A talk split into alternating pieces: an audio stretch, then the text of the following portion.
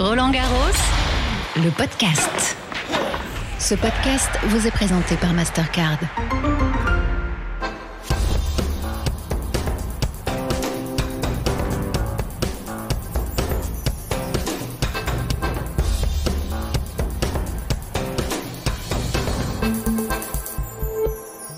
Bienvenue dans Happy Hour, votre rendez-vous quotidien à Roland Garros tous les jours entre 17h45 et 18h15. Nous allons évidemment évoquer la fin du premier tour aujourd'hui avec Émilie Loa qui nous accompagne tous les jours. Salut Émilie. Salut Eric. Mais on va pas parler que de ça parce que hier on a appris à manger, aujourd'hui on va apprendre à se concentrer.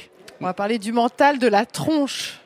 Et avec euh, Francesca Dosé qui, qui est avec nous pour évoquer. Je vous laisse prendre votre micro Francesca pour Bonjour. saluer tout le monde. Salut Francesca. Coach mental, psychanalyste transgénérationnel et énergéticienne. Je pense que rien que pour expliquer, on va prendre déjà euh, tout le happy hour. C'est ça, Francesca Je me suis pas trompé? J'espère que non. Bon. Et on a également avec nous Isabelle Musy euh, de la RTS Radio Télévision Suisse. Merci d'être avec nous. Euh, D'abord, on parle des résultats du jour et de la première paire française, Diane Paris. Émilie, elle retrouve. C'est Émilie Paris, tiens, c'est un peu vous ça. Ouais, c'est pas mal. Ça pourrait être pas hein, mal. euh, bravo. Et Diane, ça marche aussi, Diane in Paris. Mais ça marche bien aussi pour Diane à Paris, puisqu'elle a gagné euh, il y a une semaine euh, au Lagardère Paris Racing. Donc ça a été une très très belle victoire, avec un début de saison euh, en demi-teinte, avec très très peu de victoires.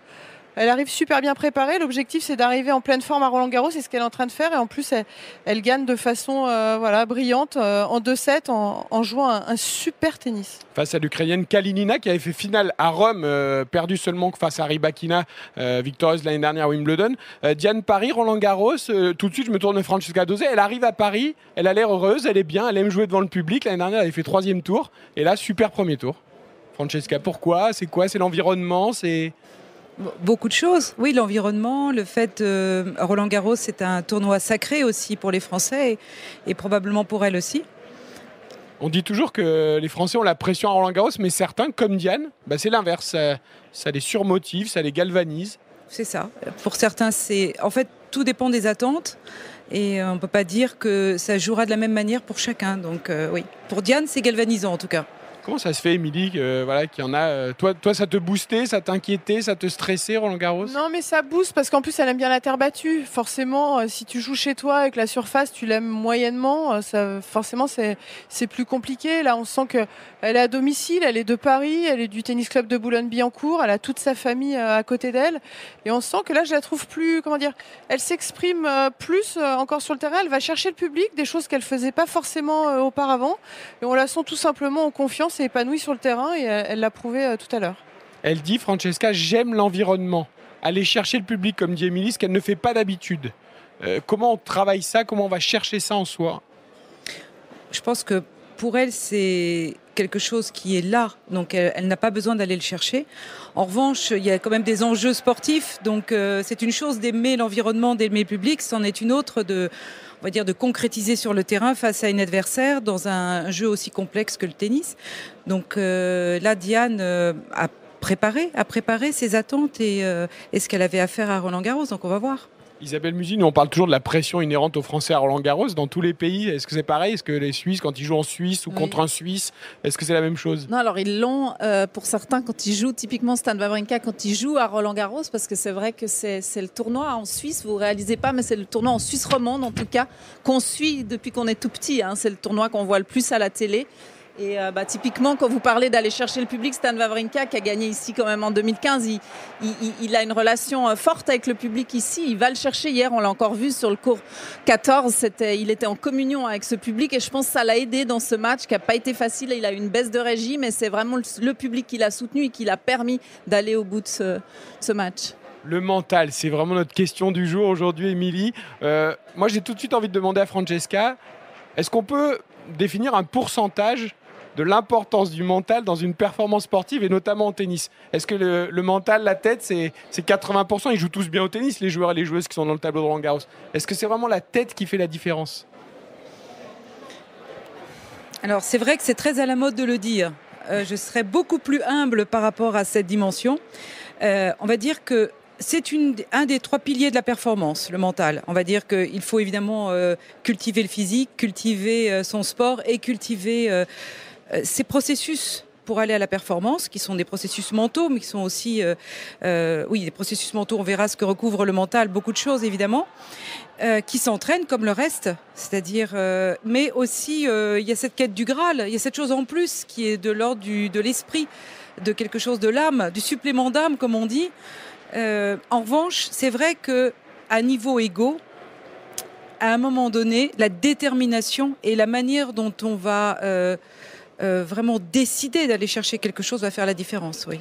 Est-ce qu'on est outillé pour ça? Là où je te rejoins, Francesca, c'est quand tu dis à niveau euh, égal. Par exemple, quand on dit le mental, moi, euh, quand je jouais par exemple Serena Williams, j'avais beau être super bien préparée, je veux dire, la nana, elle était beaucoup plus forte que moi. Donc euh, oui, tu fais des bons matchs. De temps en temps, tu vas la titiller, tu peux éventuellement passer devant. Mais il y a aussi quand même la qualité tennistique et physique, voilà, où, où la personne est plus forte, t'as beau être bien préparé, ça passe pas. En termes de puissance, pourtant, tu rivalisais, Émilie. Euh, ouais, puissance, taille, c'est pour ça que je comprends pas. Vraiment un chouïa de différence avec Serena, c'était trois fois rien. Euh, on a interrogé les enfants aussi parce que c'est un domaine qui les intéresse énormément, justement, la performance sportive au travers du mental. Et vous allez voir, Francesca, ils ont des questions pour vous, les enfants. On va écouter la première. Salut, moi c'est Arthur, j'ai 13 ans et j'aimerais savoir si le mental ça se travaille comme le physique intéressant ça. On peut travailler son coup droit, on peut travailler sa condition physique, mais est-ce qu'on travaille le mental? Ce qu'on pourrait dire en, comparaison, c'est que euh, c'est pas très très, euh, c'est pas encore dans les cultures vraiment pas, mais euh, on n'imaginerait pas un sportif qui dirait voilà je vais m'entraîner une fois par mois, mon physique. On n'imaginerait pas ça. Il a un vrai programme qu'il respecte et qui lui permet d'être euh, au rendez-vous euh, sportif qui lui est demandé en compétition. Eh bien, mentalement, on pourrait dire que c'est la même chose. C'est-à-dire qu'on ne travaille pas à la petite semaine, le mental. On ne travaille pas parce que tout à coup, on sent qu'on en a besoin. On construit quelque chose. Isabelle, vous couvrez le tennis depuis des années, mais pas seulement, d'autres sports aussi. Il y a aussi des sportifs qui au départ rechignaient à, bosser cet aspect-là, en tout cas avec des professionnels, euh, qui considéraient que c'était euh, peut-être aussi rentrer dans leur intimité, tout ça. Et aujourd'hui, beaucoup de gens s'y mettent, en fait, beaucoup de sportifs s'y mettent. Oui, alors beaucoup de sportifs effectivement s'y mettent. C'est vrai que c'est devenu beaucoup moins tabou. Ça fait partie, comme le disait Francesca, ça fait partie euh, de, la préparation. Alors après, certains ne, le font pas forcément avec un spécialiste. Typiquement, euh, Pierre Paganini, qui a été le préparateur physique euh, mythique de, Roger Federer et qui est le préparateur physique de Stan, il était aussi un peu leur préparateur mental quelque part. Il est le confident, il, les connaît depuis tout petit. Donc, et puis, c'est vrai que dans d'autres sports, on a vu que, que maintenant, on se confie aussi plus sur quand ça va pas. Hein. Ça, c'est presque encore un autre sujet, mais le mental, il n'est pas toujours bon. Et il y a beaucoup d'athlètes qui maintenant confient leur, dépression euh, quand ça va bien, mais aussi quand ça va pas. Enfin, on l'a vu aussi avec Naomi Osaka, la, difficulté de gérer des bons résultats. Enfin, c'est un tout, quoi. C'est. Francesca Dosé, est-ce que vous avez réservé votre soirée là? Parce que je pense que vous allez peut-être avoir du travail, parce que l'actualité nous rattrape en plein, happy hour. Danil Medvedev, tête de série numéro 2 et numéro 2 mondial, l'un des grands favoris de Roland Garros, qui vient de remporter le tournoi de Rome, son premier tournoi sur terre battue. Eh bien, Danil Medvedev vient d'être éliminé en 5-7 au premier tour par le Brésilien Thiago Seboltwid, 6-4 au cinquième set. Premier euh, grand tremblement de terre chez, dans le tableau masculin, Émilie. Euh, voilà, on le disait, tiens, Medvedev, pourquoi pas, lui qui met pas la terre battue, vient de gagner Rome, pourquoi pas Roland Garros sans Nadal? Il perd au premier tour. J'adore ce joueur. J'ai dit ce matin, j'ai déclaré que ce serait peut-être le, vainqueur surprise ici à Roland Garros en 2023. Donc autant dire que je connais bien le tennis. j'ai bien senti, j'ai bien senti la chose. C'est une immense surprise, mais on regardait le match avant de, faire l'émission. Il, a joué contre un joueur qui a, joué pleinement sa chance, qui a joué incroyablement bien jusqu'au bout. Mais c'est vrai que quand on parle du mental, on pouvait imaginer, on n'a pas vu les, derniers jeux, mais tu dis tu peux être rattrapé par la pression au moment de, gagner. Il avait jamais gagné un tournoi, un match à Roland Garros, jamais gagné de match. Euh, en qualif, et là il bat Daniel Medvedev euh, au premier tour, euh, au premier tour du tableau. Qu'est-ce qui se passe Il a bien géré en fait la pression à la fin. Alors, la peur de gagner. non, je crois pas. Il n'a pas eu le Brésilien. Je crois pas. Alors, c'est difficile. Je ne vais pas m'autoriser à parler de Daniel puisque je l'ai accompagné pendant 4 ans.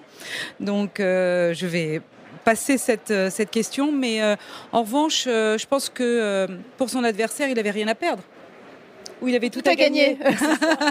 il avait tout à gagner. Je pense aussi qu'il est, il est venu. Euh, et finalement, euh, il n'est pas venu pour rien. Enfin, quelque chose comme ça qu'on peut se dire euh, quand on, quand on, joue un joueur comme Danil. Et puis voilà, c'est c'est la terre battue pour Danil. Donc Il peut se passer plein de choses. Ouais, la terre battue, lui qui détestait les chaussettes sales, qui comprenait pas comment on pouvait jouer sur cette surface, mais là, il y avait pris un peu goût avec la victoire à Rome, l'absence de Nadal. Il s'était dit pourquoi pas, il y a quelque chose qui s'est débloqué. C'est fou, Isabelle, c'est quand même vraiment, je le disais, un, tremblement de terre. Euh, le joueur, euh, voilà, est 172e mondial. Il est issu des qualifications. Émilie l'a dit, il n'avait jamais gagné un match en qualification en trois tentatives. Euh, ça paraît fou ce, résultat, euh, sachant que Medvedev est revenu, il a été mené 1-7-0, bien, il a failli être mené 2-7-0, mais il a quand même réussi à revenir.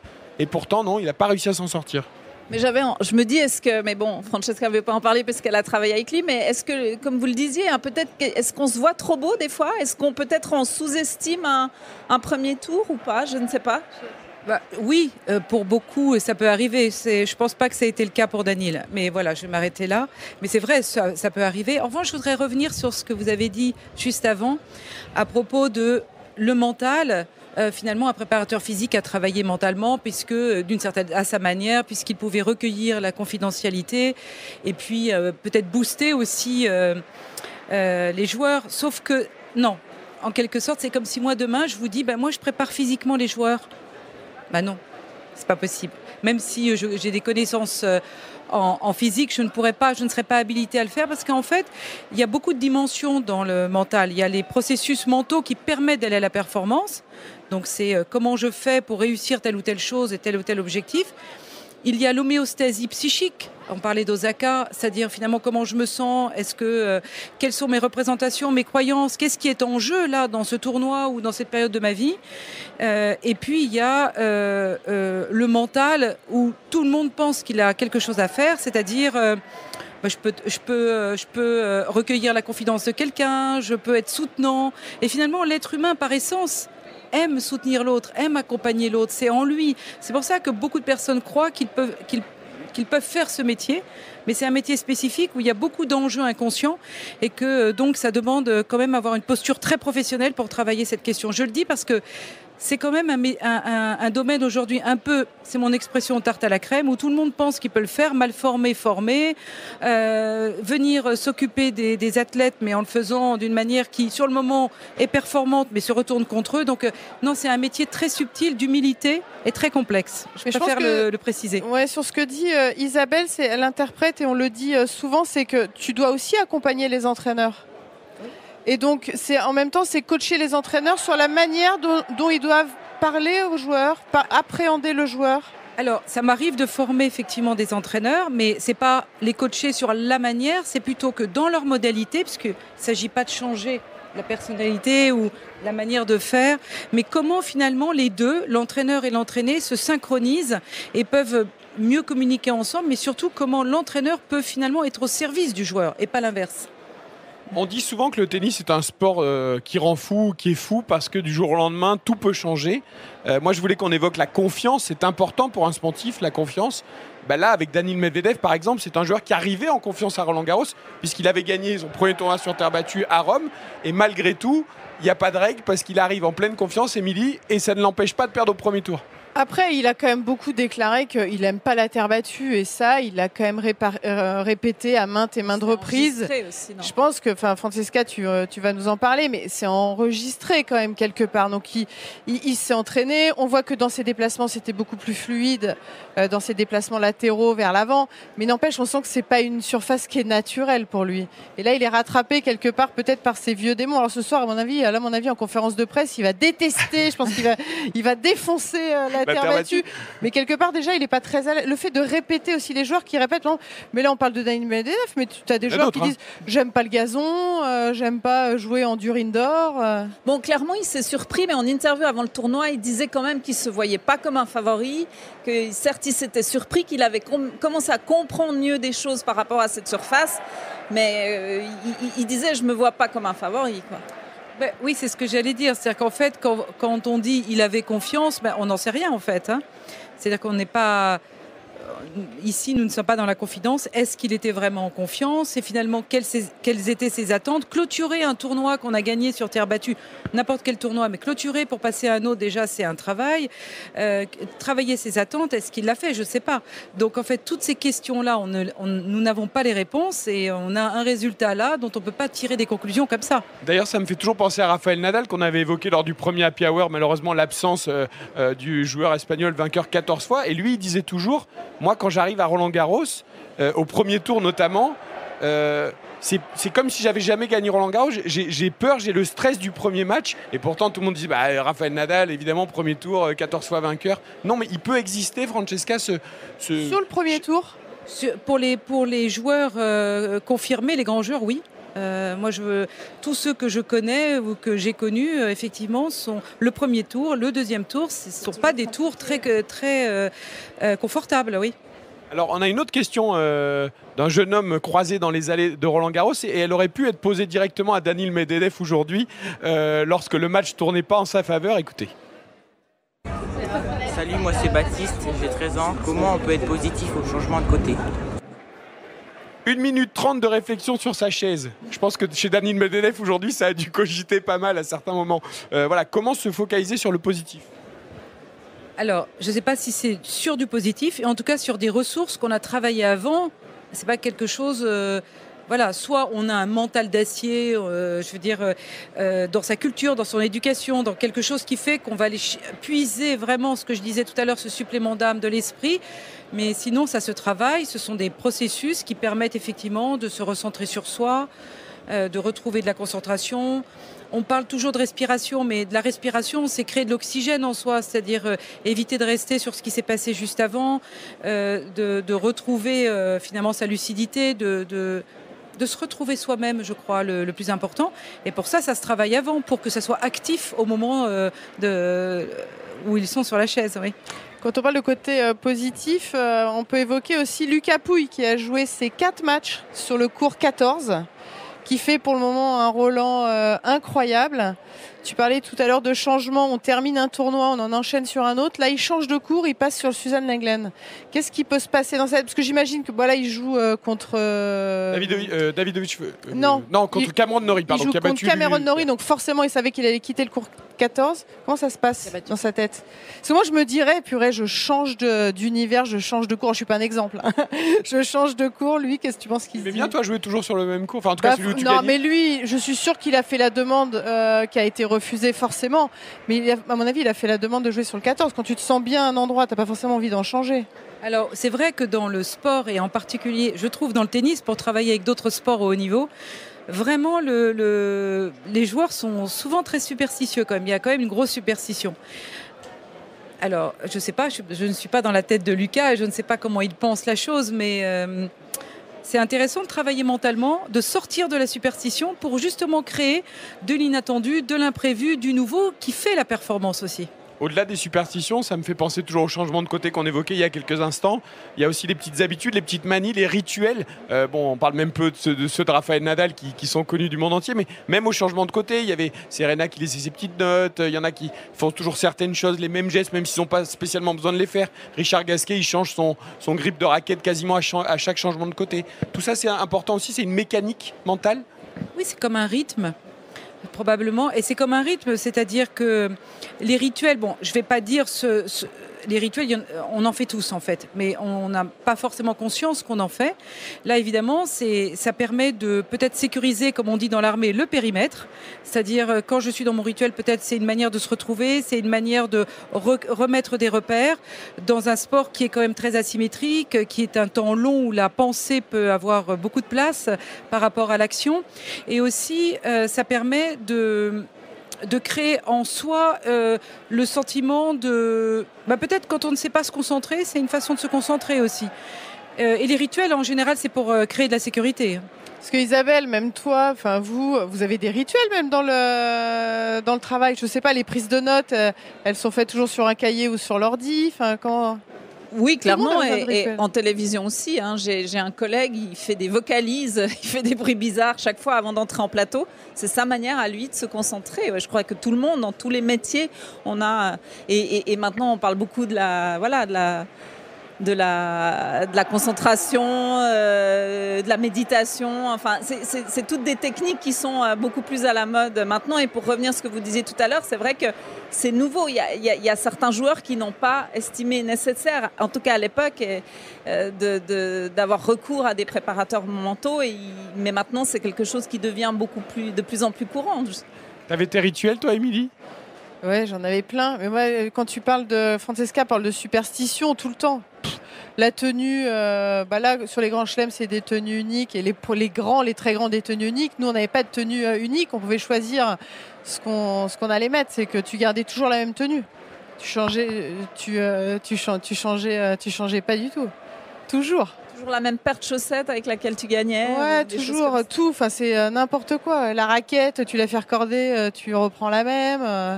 En fait, c'est des trucs quelque part qui te rassurent. La balle, la balle avec laquelle, même si elle est à l'autre bout du cours, tu reprends la balle, la même balle, tu crois qu'elle va te faire gagner tous les points. Ça, c'est l'image de Goran Ivanisevic à Wimbledon, l'année où il gagne Wimbledon, où il allait chercher la balle euh, avec laquelle il venait de faire le service gagnant. Euh, voilà, on, s'accroche à ça, on a besoin. C'est quoi? Ça rassure Francesca, tout simplement? Que ce soit le joueur de tennis lambda ou le professionnel, c'est pareil? Et la personne dans sa vie civile aussi fait des rituels. Et on peut aller jusqu'à l'extrême du rituel qu'on appelle les tocs. Euh, et donc là, on est sur plus de la pathologie. C'est la peur de la mort il faut l'accepter, enfin, il faut laisser faire ou là pour Alors non, ça dépend. Je veux dire, euh, euh, il, y a des rituels, il y a des rituels qui sont euh, qui permettent justement de baliser la route et qui sont intéressants. Et puis il y a des rituels qui sont limitants justement. Et pour répondre à la question, est-ce que les sportifs vont vont travailler cette dimension aujourd'hui dans le tennis De mon point de vue, pas assez. Et en tout cas, pas d'une manière construite encore d'une manière très euh, où je cherche la solution miracle, ou alors euh, c'est vraiment parce que c'est le dernier recours, parce que je ne peux pas faire autrement, parce que, parce que je, suis euh, dans une situation difficile, alors que ça devrait être anticipé justement. Est-ce qu'un joueur de tennis ou une joueuse de tennis peut bien jouer si elle n'est pas bien ou s'il n'est pas bien dans sa tête? Oui, paradoxalement. C'est, je veux dire, tout dépend ça peut, être un coup de poker de bien jouer alors qu'il est mal dans sa tête. En revanche, même en étant mal, en travaillant avec quelqu'un qui sait faire travailler cette double valence à la fois psychique et à la fois euh, euh, euh, sur les process mentaux, on peut se servir de quelque chose qui est difficile pour en faire une grande force. Moi, ça m'est déjà arrivé avec différents sportifs. Et ça nous amène à la dernière question des enfants de ce jour dans la Hour. Écoutez. Salut, moi c'est Amir, j'ai 12 ans. Est-ce qu'un joueur de tennis peut déprimer? La déprime du joueur de tennis ou de la joueuse de tennis Alors, pourquoi un joueur de tennis serait décorrélé du fait qu'il est un être humain avant toute chose? Donc oui, il peut être déprimé.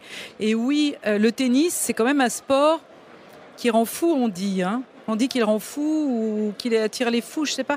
J'aurais souvent entendu cette expression.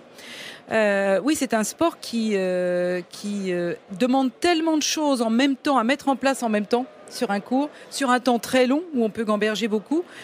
Euh, et, le fait aussi euh, de ne pas pouvoir s'asseoir sur une victoire, par exemple, pendant un bon moment, et de remettre toujours sur l'ouvrage euh, le métier, c'est vrai que c'est un, sport qui est très sollicitant mentalement, pour plein de raisons. C'est pas le sujet aujourd'hui d'aller m'étendre sur, sur ça, mais la déprime existe comme n'importe où. Et justement, dans le sport de haut niveau, souvent, elle est négligée. Et la déprime ou la dépression n'est pas forcément Enfin, moi en tout cas, je suis pas partisane de dire que c'est une maladie, pas du tout. Ça vient rejouer des choses qui n'ont pas été réglées et qui viennent à un moment donné euh, se mettre dans le décor. Et puis si on n'y fait pas attention, s'installe complètement. Donc oui, la déprime, ça existe. Puis c'est un sport, encore une fois, très sollicitant. Après, ça dépend si on parle de Osaka euh, ou si on parle d'un joueur de tennis de club, ce ne sera pas tout à fait les mêmes enjeux. Est-ce que pour être tous les pros, il y a les champions, pour moi les champions c'est numéro un mondial, on en parlait tout à l'heure, numéro un mondial ou gagner du Grand Chelem, on va dire Federer, Nadal, Djokovic, tout ça. Est-ce que tous font appel à, un préparateur mental? Ou une autre technique hein? Tous? Ouais. J'en sais rien, mais je dirais que non. Non. non. C'est-à-dire qu'en gros, tu, tu non. Est-ce que je vais reformuler ma question Est-ce que tu peux être très très fort tout en haut champion et sans avoir euh, besoin ou sans faire appel à un préparateur mental Alors, je pense que oui, pendant un temps. C'est-à-dire que ça peut être limité à un moment donné parce que euh, parce que c'est difficile de tenir une telle euh, une telle pression mentale euh, tout seul. Mais il peut y avoir plein de raisons qui font qu'on peut euh, garder l'équilibre mentalement et probablement euh, certains c'est arrivé, oui.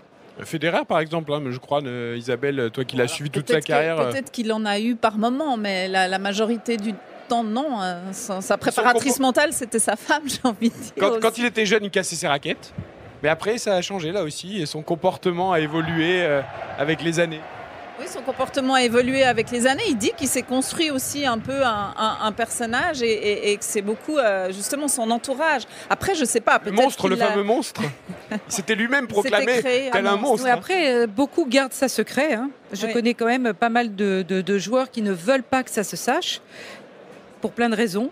Euh, Est-ce que si ça se sait, c'est que je suis fragile? Est-ce que si ça se sait, la victoire euh, m'est volée n'est pas que la mienne? Euh, C'est un sport où la notion d'équipe est encore difficile. hein. Ça, j'avais jamais pensé à ça. De, tu fais un travail et tu te dis, est-ce que ma vie, la victoire va être que la mienne? C'est. Mais c'est- C'est-à-dire effectivement, quand tu le dis, c'est-à-dire que moi, je connais des sens. joueurs qui ne veulent pas que ça se sache. Bon, ça, à la limite, Oui, c'est mais de propre toute à façon, chacun. ils disent que la victoire n'est pas que la leur. En principe, qu'elle est aussi celle de leur coach, le prépa- leur préparateur mental, euh, leur préparateur physique, leur, euh, Certains, oui. leur Oui, oui, physio, oui, oui, bien euh, sûr. La plupart. l'entourage. La plupart, oui, oui, la plupart. Mais la personne qui fait mon métier, c'est encore quelque chose d'autre. C'est pas la même chose qu'un coach ou un préparateur physique. Je voudrais qu'on évoque un domaine qui touche beaucoup de sportifs aujourd'hui et qui est assez inquiétant.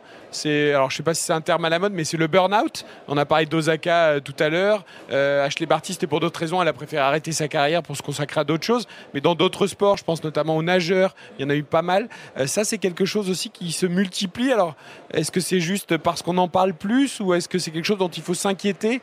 Euh, On a, on a l'impression toujours que la vie des sportifs de haut niveau, c'est une vie magnifique. Et en fait, c'est une vie de énormément de travail et de sacrifice. Et certains ne, le supportent plus, en fait. Je, je crois que, je crois que les personnes n'imaginent pas, et notamment pour un nageur, ce qu'est la vie d'un sportif de haut niveau tous les jours.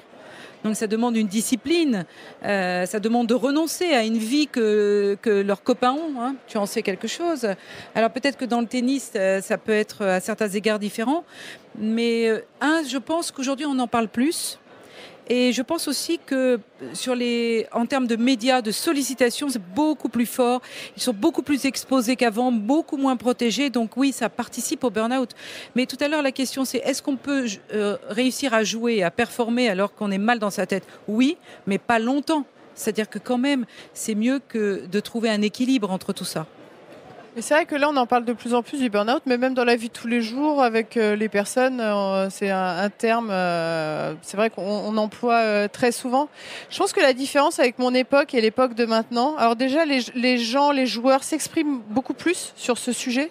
Ça ne veut pas dire qu'il y en a beaucoup plus maintenant qu'à mon époque. Mais je crois que la grosse diff, tu l'as, exprimé, c'est tout ce qui est médias, réseaux sociaux, tout ce qu'il y a autour. Et euh, qu'à l'époque, bah, il y avait juste, bah, vous, médias, vous veniez, il y avait les questions, les réponses. Il n'y avait pas forcément, il n'y avait pas encore ces réseaux. Et je pense que les réseaux, les critiques que tu entends tout le temps, les paris sportifs, euh, le gars qui parie et t'a paumé. Enfin, tout ça fait que ça te. re- tous- tous les moments parasites, nous, à l'époque, c'était simple. Enfin, En- En fait, quand on voit, euh, je, je pense à certaines nageuses euh, voilà, en équipe de France qui ont eu euh, des, des remarques qui ont été un peu trop loin, mais qui venaient en fait s'agréger sur des problématiques qu'elles avaient. Donc venaient appuyer dessus et euh, amplifier en fait euh, euh, leur mal-être. Donc oui, euh, le burn-out est amplifié. Par, Alors, il y a quelque chose euh, qui la n'a pas changé par contre entre l'époque d'Émilie, la nôtre et, et celle d'aujourd'hui. C'est aussi pour les jeunes sportifs en herbe, les jeunes tennisman, les jeunes tenniswomen. C'est aussi le rôle des parents, la présence des parents, la pression parfois de certains parents. Euh, comment on gère ça? Est-ce que c'est forcément positif, négatif? Il y, a, il y a des parents qui, qui sont tout le temps derrière leur enfant dans les tournois de tennis, derrière le grillage, euh, à pousser, à crier, à, à gronder. D'autres sont beaucoup plus discrets. Ça, c'est quelque chose qui est très dur à gérer pour les enfants.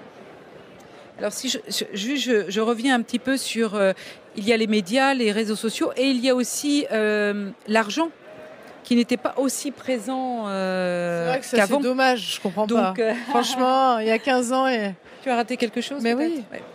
Mais en fait, euh, 15 ans, en fait, 15 sur la programmation, sur, euh, sur certains enjeux, l'argent a un rôle important et euh, crée quand même des perturbations. Et notamment, puisqu'on parle des parents, peut aussi euh, euh, inscrire en faux les parents euh, par rapport à l'enjeu financier plutôt que l'enjeu sportif ou l'enjeu d'équilibre pour le jeune. Et oui, on pourrait dire qu'idéalement, ça serait mieux que les parents jouent bien leur rôle de parents et laissent les professionnels s'occuper de leurs enfants sur le plan sportif. Mais on, va me rétorquer, oui, mais regarde, celui-là a réussi grâce au père, grâce à la mère, grâce... Bon, oui, mais à quel prix? Alors c'est toujours la question de est-ce qu'on veut payer le prix?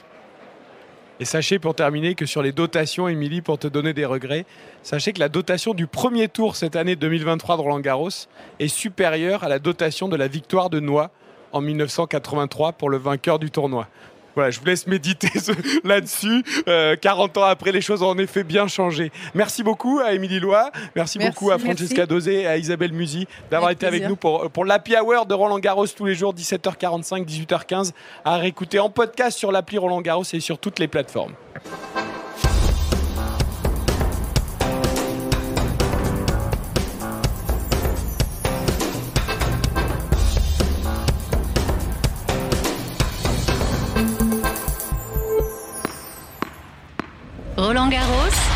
Le podcast.